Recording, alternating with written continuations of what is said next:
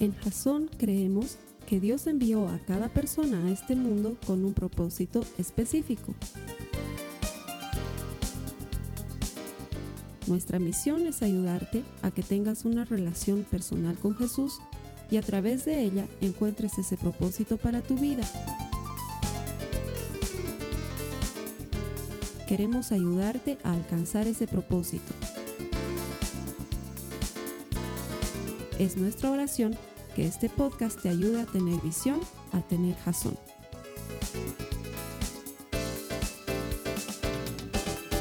Bienvenido a Jason y bienvenido a nuestros servicios semanales. Hacemos esto de compartir la palabra de Dios contigo todas las semanas, sagradamente y de forma gratuita por internet, porque creemos que todo el que encuentra a Dios encuentra vida. Nuestro deseo es que te encuentres con Él, que por medio de su palabra desarrolles una relación personal con Jesús y que entendiendo el propósito que Él tiene para tu vida, te transformes en un auténtico seguidor de Cristo. Eso es lo que queremos que suceda. Y creemos que si con regularidad escuchas la palabra de Dios, ella de por sí sola va a lograr todas estas cosas en tu vida. Así que gracias por conectarte, no estás aquí por casualidad. Dios tiene un mensaje para ti hoy, bienvenido. A las personas que vienen los domingos les agradezco el tomarse un tiempo para honrar a Dios. Lo hacemos el primer día de la semana porque es entregarle a Dios nuestra primicia. Nuestra reunión más importante comienza el primer día de la semana cuando nos acercamos a Jesús y le ofrendamos de nosotros nuestro tiempo, nuestra atención y nuestra vida. Y Él siempre recompensa a los que le buscan. Si no, no estarías aquí. Así que Él te va a recompensar, tú le estás buscando y Él siempre cumple sus promesas. Hoy vamos a comenzar una nueva serie que se llama 5 apps, como las apps que tienes en tu celular. ¿Sí? Que ya has debido charlar alguna vez sobre aplicaciones en tu celular. Es más, es una, una cosa de comunicación y de conversación constante entre las personas cuando, oye, ¿ya has visto tal cosa? Y no, ¿dónde has visto? ¿No tienes esa aplicación? Bájate y nos andamos recomendando tal o cual aplicación que para sacar las fotos más bonitas, que para saber cómo está el clima, que para saber recetas para hacer platos deliciosos, que para saber cómo bajar de peso, cómo hacer ejercicio. Es más, Hoy en día se dice que hay una aplicación para casi todas las necesidades. Casi todo lo que te puedas imaginar ya está resumido en una aplicación en tu celular. Es más, muchos de nosotros hay cosas que ni sabemos que ya existen en aplicaciones en celular y luego te encuentras sobre todo con alguien joven que te mira con cara de qué bruto y por qué no usa su celular para eso. Claro, porque las aplicaciones de celular prácticamente están diseñadas para resolverte la vida, desde la cosa más simple hasta la más compleja. Y dependiendo del celular que tengas, tú puedes hablar con tu celular y darle instrucciones, ¿no? Y decirle, en mi caso yo tengo un, iPhone, entonces le digo, oye Siri, eh, hay mucho tráfico en la avenida Vallevian y luego me saca un mapita y me dice, Carlos, esta es la cantidad de tráfico que hay en la avenida Vallevian. Y veo y está rojo, digamos, ¿no? Entonces, Siri, ¿por dónde me recomiendas que deba ir? Te recomiendo que te quedes en tu casa. la verdad es que hoy en día hay una aplicación para prácticamente todo. Y sin embargo hay cosas que todavía no vamos a poder hacer con aplicaciones. Y eso me llevaba a pensar en esto que te quiero compartir durante cinco semanas de la Biblia.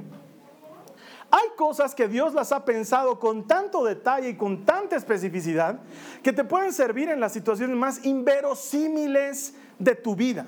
O sea, si hubiéramos vivido en el tiempo de Moisés y en el tiempo de Moisés hubieran habido aplicaciones de celular, Moisés te hubiera dicho, esto que te voy a compartir a continuación no te puede faltar en tu celular porque te va a resolver X o Z circunstancia de tu vida. Y durante cinco semanas vamos a ver esas cosas pequeñitas y específicas que resuelven la vida. Y que sin embargo pasan desapercibidas porque cuando estudiamos lo grande, lo grande nos llama más la atención. Ya venimos varios meses atrás aquí en Jasón estudiando el tabernáculo de reuniones de Moisés.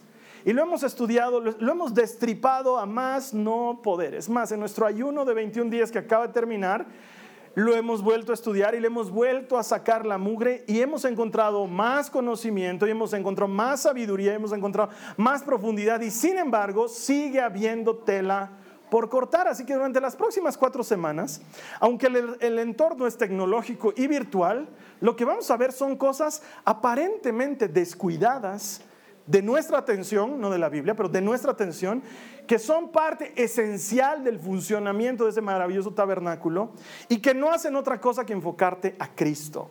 Y que si fueran una aplicación de Biblia, de, una aplicación celular, yo te diría, no puede faltarte esta aplicación. Que si la tienes, te va a ayudar a resolver cosas muy importantes en tu vida. Así que si estás de acuerdo conmigo y me ayudas a predicarle a los hermanos que nos están viendo en todas partes del mundo, entonces vámonos a nuestras Biblias, comenzaremos. Anda buscando con tiempito Éxodo.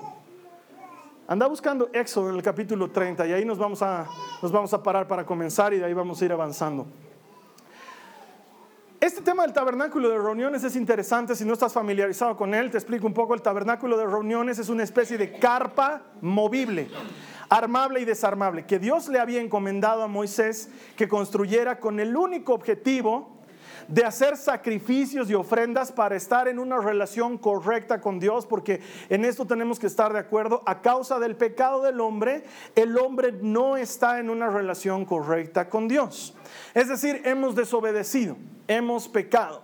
No importa lo que hayas hecho, desde robar algo, mentirle a alguien más, engañarle a alguien más o meterte con la mujer de alguien más, todo eso ya es desobediencia y para Dios califica como pecado. Y Dios está separado del hombre a causa del pecado. Entonces Él manda a Moisés a hacer un lugar donde el hombre por medio de sacrificios podía ponerse en una relación correcta con Dios. ¿Por qué por medio de sacrificios? Porque en un inicio Dios determinó y se lo dijo claramente Adán, el día que peques ciertamente morirás. La muerte es lo que el pecado te paga. La paga del pecado es muerte. Y cuando hay pecado, algo tiene que reemplazar ese pecado con su vida. Entonces había una multitud de sacrificios que eran parte del sistema sacrificial judío. En el tabernáculo de reuniones habían varios utensilios, un altar de bronce grande donde se hacían los sacrificios, un lavacro donde los sacerdotes se iban a lavar de toda la sangre que se manchaban mientras hacían los sacrificios, y luego había detrás de un velo un lugar que se llamaba el lugar santo donde había un candelabro, un altar más pequeño de incienso y una mesa con panes, y luego detrás de eso había otro velo y en ese lugar que era el lugar santísimo y al que nadie podía entrar excepto Aarón o Moisés, estaba el arca del pacto donde Dios hablaba con Moisés cara a cara. ¿Sí? Todas esas cosas estaban ahí. El atrio exterior, donde está el altar de bronce y donde está el lavacro, es el lugar a donde la gente normal podía entrar. Me refiero a gente normal diciendo que no eran sacerdotes, no eran los encargados de trabajar en ese lugar. Entonces, todos los días del Señor Jesucristo, habían sacrificios en ese lugar. Desde temprano en la mañana comenzaban los sacrificios y terminaban cuando el sol se estaba entrando y todo el día de manera perpetua habían sacrificios ahí. La Biblia nos cuenta que se sacrificaba todo tipo de animales, ovejas, carneros, chivos, vacas, toros, becerros, pichones, palominos, todo tipo de animales se sacrificaban ahí. Haz de cuenta, para que hagamos un poco de números tú y yo, que los israelitas, la Biblia nos dice que eran más o menos unos 600 mil sin contar mujeres y niños. Entonces la cantidad de personas que estaban en ese lugar era una cantidad impresionante, no eran cuatro amigos que habían salido de campamento, era toda una nación que estaba ocupando un porcentaje muy importante del territorio en ese lugar, en el desierto. Y hacían sacrificios diarios. Diariamente mataban animales, diariamente tenían que desangrarlos y diariamente tenían que ofrecerlos en el altar por X o Z. Resulta ser que tú habías tenido un problema con tu vecino, entonces has pecado, ibas al tabernáculo, comprabas tu carnero, entrabas y hacías tu ofrenda de paz, por ponerte en paz con el vecino. Resulta ser que habías pecado y te comprabas tu becerrito o llevabas de tu propia camada tu becerrito, lo sacrificaban, lo entregabas al sacerdote, el sacerdote lo degollaba, lo hacían sangrar y lo ponían en el altar y lo sacrificaban. Y así todos los días. Y el día de expiación, que hasta el día de hoy los judíos lo celebran bajo el nombre de Yom Kippur, es su fecha más importante en el año, el día de expiación todos tenían que sacrificar al menos un animal, todos. Haz de cuenta cuántos miles de animales entraban en el atrio exterior ese día. El sacerdote comenzaba la mañana muy temprano, se vestía con su vestidura sacerdotal que era toda blanca, y comenzaba su trabajo y su trabajo consistía en degollar animales. Entonces, entre dos o tres sacerdotes agarraban un becerro y lo atrincaban contra el piso y mientras uno le agarraba el cuello para que no se mueva y el otro le agarraba el cuerpo, el animal gritaba y gemía y daba patadas y el sacerdote tenía que agarrar el cuchillo y degollarlo y la sangre tenía que rociarse en el lugar y tenían que abrirlo por el medio y tenían que sacar las vísceras y Dios era muy específico en ese aspecto, sacar las vísceras y quemarlas aparte y sacar el excremento y quemarlo aparte y preparar el animal sin sangre para ponerlo en el altar de sacrificio. Y levantaban la mirada y había una fila impresionante de gente con su chivo, con su vaca, con su oveja, esperando su turno. Y era degollada tras degollada y sangre por todas partes y vísceras por todas partes y excremento a un lado y empezaban los olores. Imagínate toda esa sensación. No sé si alguna vez, eh, bueno, debes haberlo hecho. Una de las cosas que menos me gusta es eh, lavar el pollo para prepararlo porque empiezo a sentir el olor del pollo y es absolutamente desagradable. Y ahora esto multiplicarlo por 15 porque es una vaca y es una oveja y no terminas. Y los que son como yo que no les gusta mancharse con nada, de repente tienes sangre en la cara, sangre en las manos, toda tu vestidura blanca está manchada de sangre y el olor a la sangre y el olor a las vísceras. Y dentro de nosotros tenemos el sistema olfativo. Y el sistema olfativo está hecho para que nosotros podamos distinguir el peligro y podamos distinguir también lo que es bueno. Y cuando tu sistema olfativo y tus sensores del sistema olfativo se disparan ante un, ante un olor feo, nauseabundo, lo que empieza a sucederte en tu organismo es que tienes náuseas y te indispones. Ahora imagínate, yo sé que estoy siendo muy gráfico, pero es que eso es lo que necesito para que entiendas lo que está pasando. Después de un tiempo de estar degollando animales y chorreando sangre y haciendo un lado vísceras, todo ese lugar empieza a llenarse de un olor desagradable y feo.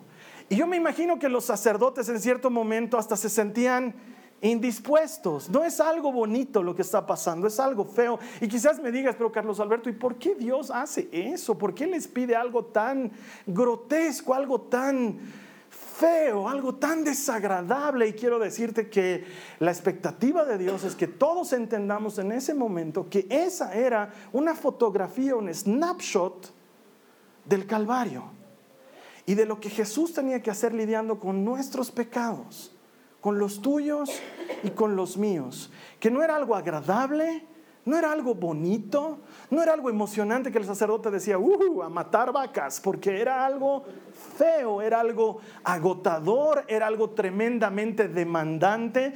Dios estaba esperando que en algún momento el pueblo le diga, Señor, no podemos, Señor, necesitamos ayuda, Señor, necesitamos que tú hagas algo, pero no al contrario, en lugar de responder ellos así, dijeron, sí podemos, y se pusieron la carga del sistema sacrificial en los hombros y todos los días cortar, matar, sangre, vísceras, olores y toda esa incomodidad y la gente y los gritos y las patadas de los animales. Si alguna vez has visto un video de cómo son los mataderos municipales en los que matan a los animales para que se... Es algo feo, no es algo agradable. Muchas personas incluso dejan de comer carne por ver videos como estos porque sienten tanta repulsión y sienten tanta pena que luego son movidos en algo dentro y no quieren ya comer carne porque realmente el proceso de degollar un animal es muy violento y muy feo. Y en medio de todo esto que está ocurriendo, estamos en Éxodo 30. Quiero que me acompañes a leer los versículos 34 al 38. Entonces el Señor le dijo a Moisés, junta especias aromáticas, gotas de resina, caparazón de moluscos y gálbano, y mezcla estas especias aromáticas con incienso puro, todo en cantidades iguales. Con la misma técnica que emplea el fabricante de incienso, combina todas las especias y rocíalas con sal para producir un incienso puro y santo.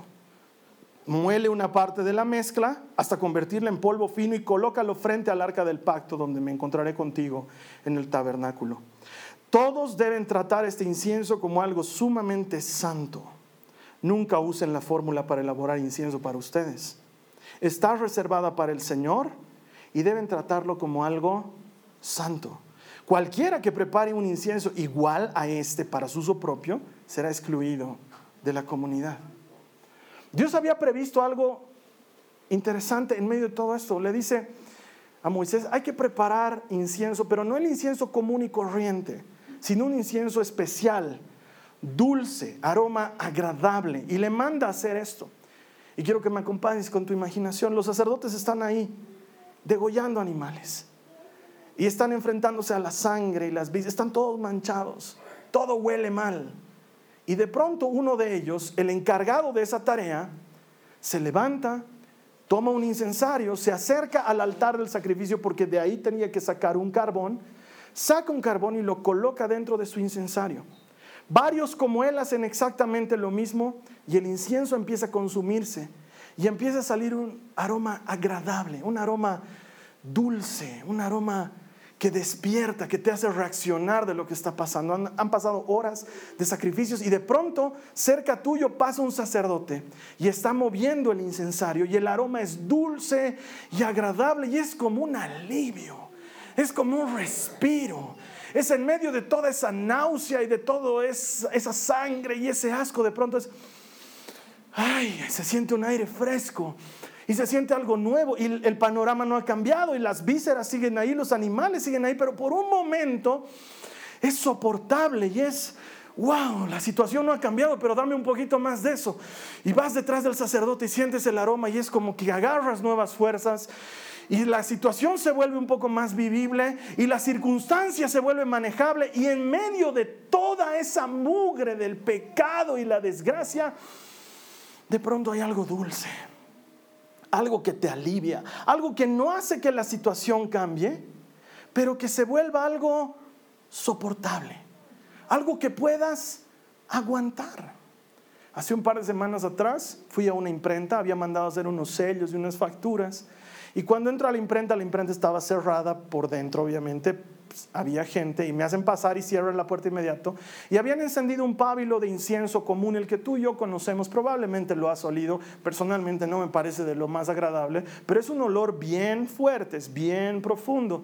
Y entro en ese lugar y la señorita que atendía me dice, va a disculpar que estemos con, con el olor a incienso aquí adentro, pero es que estamos al lado de esta salteñería, me dice. Y en un principio el olor a salteñas es agradable, pero cuando ya es todo el día, entonces ya incomoda y molesta y y ahí adentro yo no me daba cuenta.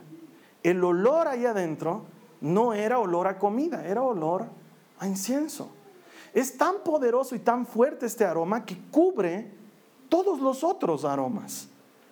Y algo así Dios ya lo había pensado, algo tan detallado, tan simple, que puede pasar desapercibido. Dios ya lo había pensado, que en medio del sacrificio y en medio de toda la sangre y en medio de toda la ofrenda, haya un aroma que haga que el momento sea soportable, que el momento sea llevadero. ¿Por qué? Porque el sacrificio igual tenía que continuar.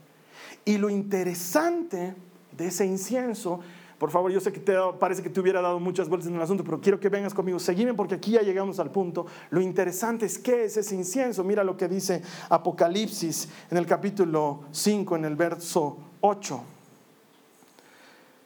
Y cuando tomó el rollo, uno de los ángeles, eh, Juan está contando lo que uno de los ángeles ve de Jesús. Dice, cuando tomó el rollo, los cuatro seres vivientes y los veinticuatro ancianos se postraron delante del Cordero, que es quien había tomado el rollo. Cada uno tenía un arpa y llevaba copas de oro llenas de, ¿qué dice? Incienso. Y ahí nos aclara que dice que son las oraciones del pueblo de Dios. Esa sangre y esos animales que son figura del pecado y del sacrificio de Cristo, son combinados en cierto momento por la oración del creyente, que es incienso y aroma agradable, es dulce. El incienso cambiaba el ambiente y la oración es ese incienso que de igual manera cambia tu ambiente. Quizás Dios no responda de inmediato a tu oración. Quizás Dios no entregue de inmediato lo que le estás pidiendo, pero hace que esa situación por la que estés pasando se transforme en algo soportable y vivible Antes de la oración estás pasando por ese dolor y ese sufrimiento y es feo y es oscuro y hasta puede dar náuseas, pero en cuanto oras, en cuanto clamas al Señor, quizás no responda de inmediato, pero el ambiente cambia y se endulza y se hace soportable y de alguna manera puedes pasar a través de esa circunstancia, no porque Dios haya respondido la oración, pero porque la oración en sí misma endulce el ambiente y lo hace respirable y aunque está todo tan difícil, puedo seguir porque tú estás conmigo y de pronto toda esa situación que estás viviendo dura, compleja y difícil se transforma por un poco de incienso, de oración. Vienes sufriendo mucho tiempo por X o Z cierta circunstancia, estás en un juicio, estás pasando por un problema laboral, estás pasando por un asunto legal y es ataque tras ataque y abogado y citación y plata y estás molesto y estás, estás mareado y estás cansado y oras, hablas al Señor y un aroma agradable te rodea y de pronto esa situación que no ha cambiado, tienes que seguir en ese problema, tienes que entrar delante de un fiscal, tienes que hablar con un juez, pero la situación, estando ahí, huele diferente porque Dios está contigo. Estás orando por una persona tal vez por tu esposo, por tu esposa, por algún familiar o por algún, alguna persona que te hace la vida complicada. Y esa persona no cambia y la situación sigue siendo difícil, pero cada vez que oras es como que sintieras nuevas fuerzas. ¿Por qué? Porque la oración es incienso, que lo hace agradable y lo endulza y te permite soportarlo, vivirlo un tiempo más y aguantar en esos momentos. Y Dios lo había pensado de esa manera. Mira, los sacerdotes están en medio del sacrificio sin embargo sienten el aroma y es como que hay nuevas fuerzas y podemos continuar un poco más. Todavía hay gente en la fila, pero vamos, es un poco más porque ese incienso cambia, endulza el ambiente, lo mejora, lo transforma, lo hace vivible. En todos estos años de cristiano me ha tocado visitar más de un centenar de enfermos en hospitales, en casas, enfermos al borde de la muerte. Algunos, como alguna vez te he contado, se han sanado, otros han muerto, han muerto ahí mismo. Me ha tocado ver muchas de estas cosas, muchas veces. Y te puedo asegurar esto, cuando un familiar me pide que vaya a orar por una persona, la mayor parte del tiempo no solamente es con la esperanza de que esa oración sane al enfermo, pero es porque esa persona que está solicitando oración de alguna forma he entendido que ese momento amargo es soportable cuando oras, cuando decides encender el incienso. Y la enfermedad muchas veces continúa y se pone difícil, se pone peleaguda y dolorosa y desagradable y sin embargo la oración hace que uno cobre nuevas fuerzas y son incontables las ocasiones en las que saliendo de ese lugar la gente me abraza, me agradece, el mismo enfermo me dice gracias por esa oración, me siento diferente y la enfermedad sigue ahí y esa persona probablemente vaya a morir, pero la oración hace que pasar por ese valle de sombra de muertes sea más soportable. Tal vez lo que nos está faltando en nuestra vida es eso, es un poco más de incienso, de que la circunstancia que estamos viviendo no la vivamos solos, no la pasemos solos, sino que encendamos el incienso de la oración, que hace que todo sea más dulce y más vivible, no porque lo cambia, sino porque endulza el ambiente. Una de esas experiencias más cercanas probablemente la viví con la esposa de la mamá de mi esposa, con mi suegra, con Daisy. Ella se enfermó y vimos cómo su salud fue deteriorándose poco a poco. Y sin embargo, yo he tenido muchas oportunidades de estar a solas con ella y orar. Y cada que orábamos era como que esa oración le daba nuevas fuerzas y nos cambiaba el ambiente y nos cambiaba lo que estábamos viviendo y toda la incomodidad de enfermeras y medicamentos y horarios que cumplir. De pronto orábamos y la cosa se endulzaba, incluso aún en su lecho de muerte, la manera en que mi suegra murió fue una manera muy especial, muy distinta y muy extraña, porque nos reunimos a orar junto con ella y estuvimos orando sus hijas, su esposo, su sobrina, su prima y yo, durante horas con guitarras, cantando y alabando, y su muerte, que es algo muy duro y muy difícil de sobrellevar, por alguna razón fue una muerte dulce y tranquila porque en medio de toda esa amargura, el incienso hacía que la situación cambie.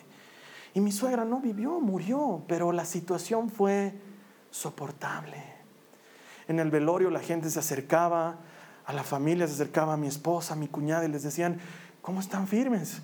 Y la gente lloraba por mi suegra, porque mi suegra era una mujer bien querida, entonces lloraban y nosotros éramos dándole ánimo a la gente. Ánimo, confíen en el Señor. Y ellos nos decían, ¿cómo están tan bien? Y es que la oración endulza la circunstancia más compleja y te la hace vivible. No te digo que el dolor va a pasar. No te digo que vas a recibir lo que estás pidiendo, porque probablemente no sea así. Digo que cuando oras, la situación se vuelve soportable. Y sucede a la inversa. Tanto más te alejas de la oración en el momento de dificultad, tanto más hedionda se pone la vida. Quiero que me ayudes otra vez con tu imaginación. Varios sacerdotes pasan con sus incensarios y están haciendo que el lugar se llene de ese aroma dulce y agradable. Y la gente siente un respiro, pero los sacerdotes solo están de paso porque están yendo al lugar santo, donde ahí no pueden entrar todos, ahí solo pueden entrar los sacerdotes. Y hay un velo que separa el lugar santo del lugar santísimo y es tan pesado como una pared, así de gruesa era la cortina. Y hacen a un lado la cortina y pasan al lugar que es solo para sacerdotes y ahí dentro hay un pequeño altar que se llama el altar de incienso.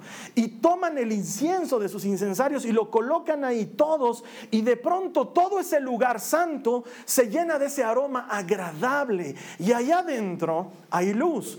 Hay un lugar eh, hay, un utensilio que se llaman las lámparas, que son siete y están en un mismo candelabro y están encendidas, no es refulgente, es una luz tenue, pero que deja ver el lugar. Y hay una mesa donde hay panes y yo me imagino, porque yo lo hubiera hecho, que después de toda esa matanza y de todos esos gritos y de toda esa sangre, yo me hubiera levantado y me hubiera lavado las manos en el lavacro y me hubiera entrado al lugar santo.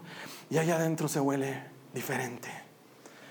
Y puedes comer un poco de pan, porque Dios mío, toda esa náusea tiene que pasarse de alguna manera. Y hay luz y el lugar adentro es completamente distinto afuera. Y mientras tanto debe haber alguno que miraba y decía, ay, sigue llegando la gente, ahí todavía, sí, un ratito más. Cogamos aire y aguantemos porque aquí adentro está bien, pero allá adentro, allá afuera está horrible. Sí, ¿no? Que, y llenarse otra vez de eso. Cuando te acercabas al lugar donde había el incienso, todo cobraba otro matiz. Pero cuando te alejabas de ese lugar, todo volvía a ser sangre y muerte y vísceras y gritos. Y de la misma manera sucede en nuestras vidas. Mira a David clamando en el Salmo 141, en el verso 1 y 2. Dice, oh Señor, clamo a ti. Por favor, apresúrate. Escucha cuando clamo a ti por ayuda. Acepta, ¿qué dice? Como incienso la oración que te ofrezco y mis manos levantadas como una ofrenda vespertina. ¿Por qué? Porque me alejo y otra vez todo vuelve a estar feo. Pero me acerco a la oración y aunque las cosas no han cambiado, puedo pasar por ellas. Y no necesita ser una oración complicada, porque a veces lo primero que se te va a venir a la cabeza no va a ser precisamente la oración Basta con que lo que, lo que Jesús te enseñó. Cuando haya entrado la mugre y la basura a tu casa, no sé de las drogas o de los pleitos o de las deudas, tú ponte de pie y en lugar de alejarte de la oración, que es lo que muchos hacen, se enojan con Dios y se apartan de la oración. Y en lugar y de peor, no, abuénate con Él, toma tu incensario y empieza a pasarlo por todos los lugares, con lo que se te venga a la cabeza, Padre nuestro que estás en el cielo, santificado sea tu nombre. Y vas a empezar a sentir cómo las fuerzas vuelven. Venga tu reino y hágase tu voluntad y mueve tu incensario en esta casa, Señor, como en el cielo. Y danos hoy nuestro pan. de cada día y perdónanos. Y vas a sentir cómo la, la cosa empieza a cambiar. Porque te acercas a la oración y el efecto es inmediato, el incienso empieza a funcionar, tu vida se endulza, pero te alejas de la oración y tu vida se empieza a amargar. Es inevitable porque así ha sido diseñado. Por eso necesitas incienso en tu vida.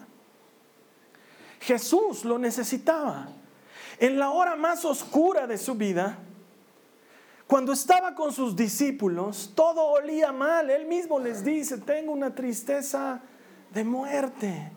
Pero cuando se alejaba a orar unos pasos más allá, la Biblia cuenta como ángeles le ministraban, le ayudaban, lo asistían. Salía de la oración y otra vez estaban dormidos y otra vez todo era lúgubre y triste, pero se acercaba a la oración y Dios mismo estaba con él y le daba fuerzas para hacer lo que probablemente era lo más difícil de su misión, dar su vida. Y entonces la oración lo endulzaba y cuando salía de ese momento la realidad seguía siendo la misma. No te alejes de la oración. Es la decisión más tonta, pelearse con Dios cuando estás pasando por una, por una, circunstancia difícil. La gente pasa por una circunstancia difícil y se enoja con Dios porque piensan que Dios no les está haciendo caso y están apagando su incensario. Y con eso están teniendo que, porque igual vas a tener que pasar por ahí, llevar esa situación sin la ayuda de algo que Dios ha provisto para nuestro socorro. Algo que hace que tu situación cambie. La oración hace eso. No sé por qué estés pasando en este momento. No sé qué situación estás viviendo en tu vida. La prédica no la va a cambiar. La oración la va a cambiar. Es cuando cierras tus ojos, hablas con Dios y le dices, Señor, ayúdame. Date un momento ahorita, cierra tus ojos, dile, Señor, ayúdame. Vamos a encender nuestros incensarios ahorita, en medio de la prédica. Habla con el Señor. No esperes que otro lo haga. Dile, Señor, yo necesito tu ayuda.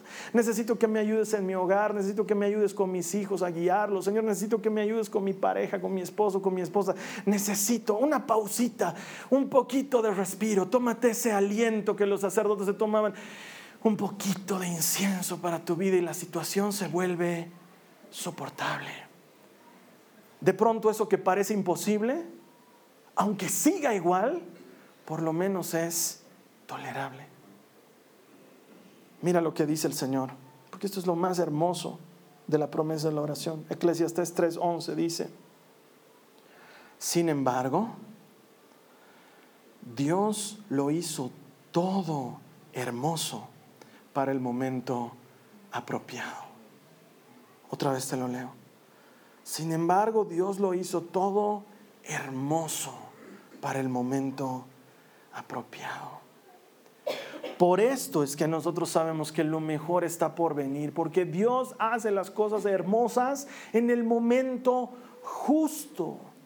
Y eso es lo que nos ayuda a vivir el incienso de la oración, que quizás ahorita no lo estás pasando bien, pero te puedo asegurar que tarde o temprano Dios obrará, Él obrará, Él responderá, Él se hará presente, Él no faltará. Mientras tanto, mientras te toca pasar por el valle de sombra de muertes, mientras tienes que ir por ese lugar oscuro, no vayas solo, no te sueltes de la mano, al contrario, encende tu incensario y que el ambiente cambie y se endulce. Mira, el mismo que es autor de esa frase del valle de sombra de muertes, es el mismo que comienza diciendo en ese salmo, el Señor es mi pastor y empieza a orar. Nada me falta, en verdes prados me hace descansar, junto a aguas de reposo me pastorea y de pronto empiezas a sentir cómo las fuerzas vienes. Señor, tú estás conmigo, tú no me dejas ni me desamparas. Y dice, aunque pase por el valle de sombra de muertes, no temeré mal alguno. ¿Por qué? Tú estás conmigo, tu vara y tu callado me dan aliento y cuando empiezas a orar sientes que las fuerzas vuelven porque Dios hace todo hermoso a su tiempo. Lo que tú y yo estamos necesitando es eso incienso, incienso para caminar de, camino a tu trabajo. Enciende tu incienso, habla con Dios. De regreso a tu casa, enciende el incienso, habla con Dios. La situación puede no cambiar, la circunstancia puede ponerse más difícil, pero tú vas a encontrar fuerzas y vas a encontrar ayuda porque la oración nos devuelve el gozo. La oración nos devuelve las fuerzas cuando estás agotado y cuando ya no puedes más, clamas y Él responde y te da fuerzas y te consuela y te sostiene y todo ese charco de sangre luego adquiere el aroma agradable de conectarte con Dios, porque Él transforma amargura en dulzura. Eso solo pasa cuando hablas con Dios. Si ahora tu vida está muy amarga, sientes que estás pasando por ese proceso amargo de caminar por ese valle de sombra de muertes, encender el incienso. Esta aplicación no puede faltar en tu vida, porque cuando la enciendes, todo el ambiente se endulza y es soportable. Y entonces ahí escuchas el testimonio de tantos hermanos que te cuentan cómo pasaste por tal circunstancia o cuál circunstancia, por tal problema o por tal situación. Y ese hermano, esa hermana testifica y te dice, de la mano del Señor, Él me ha sostenido. Y muchos de nosotros decimos, ¿y a mí por qué no? ¿Y a mí por qué no me sostiene? ¿Y a mí por qué no me ayuda? Y nos hemos metido en esa carrera loca que el mundo nos ha hecho creer que ser feliz es lo más importante y que deberíamos luchar a toda costa por ser felices. Y en la búsqueda de ser felices nos hacemos cada vez más miserables cuando lo que estamos necesitando no es ser felices, lo que estamos necesitando es incienso para el camino. Y cuando el Señor endulza tu circunstancia, hasta la más difícil, es vivible y soportable. Y ya no es, no estoy feliz, ahora es, estoy sostenido. Tengo fuerzas, tengo gozo. Pero hermano, tu situación sigue siendo miserable, absolutamente, pero puedo seguir caminando. Eso es lo que tú y yo necesitamos. Encender el incienso y cambiar nuestra amargura por baile. Porque el único que puede hacer eso es el Señor. Él es el único. Y así como el incienso cambia el ambiente, la oración, que es incienso, transforma tus circunstancias y te lleva a pasar lo impasable. Y luego, te lo puedo prometer, Dios hará todo hermoso a su tiempo. Él lo hará. Él es así.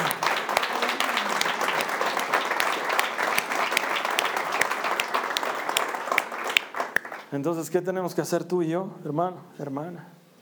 En vano tratamos de fortalecernos en otras cosas. Muchos de nosotros cometemos ese error. Y vamos a enfrentar la puñeteadura y decimos, machito, machito, aguanta, aguanta. No, lo que necesitas no es eso. No es eso. Y también quiero decirte esto, hermano. Y es verdad, cualquier cristiano que enseñe lo contrario está enseñando mal la palabra de Dios. No porque seas cristiano las cosas malas se van a alejar de tu vida. Y tampoco es que porque seas cristiano te va a venir con leña, ni lo uno ni lo otro. La vida sigue siendo igual, presenta los mismos desafíos y las mismas dificultades. La gran diferencia es que tú puedes encender tu incienso cada que estás pasando por ese valle oscuro. Esa es la diferencia. Mientras que la gente tiene que pasar sola por el camino, tú puedes encender el incienso y caminar con otro aroma y saber que Dios está ahí, que estás caminando seguro. Esa es la diferencia. No somos mejores que alguien que no conoce a Jesús. No somos mejores, es más, muchos de nosotros somos peores todavía. No tenemos ninguna diferencia con el que no conoce a Cristo, excepto que sabemos que podemos encender el incensario y el ambiente se va a endulzar y vamos a poder echar mano de eso para pasar por el valle más oscuro. Y entonces, a su tiempo, porque sucederá en su momento, verás la luz al final del túnel y llegarás a la luz al final del túnel y el valle de sombra de muertes habrá pasado. Y aunque haya sido duro y difícil, tú lo vas a haber pasado con ayuda, más dulce, más soportable, más vivible. Vamos a orar ahora. Te voy a invitar a que cierres tus ojos ahí donde estás. Y vamos a proveernos de esta aplicación para nuestras vidas. No es una aplicación que va en un celular, sin lugar a dudas es una aplicación que tenemos que poner en nuestro corazón.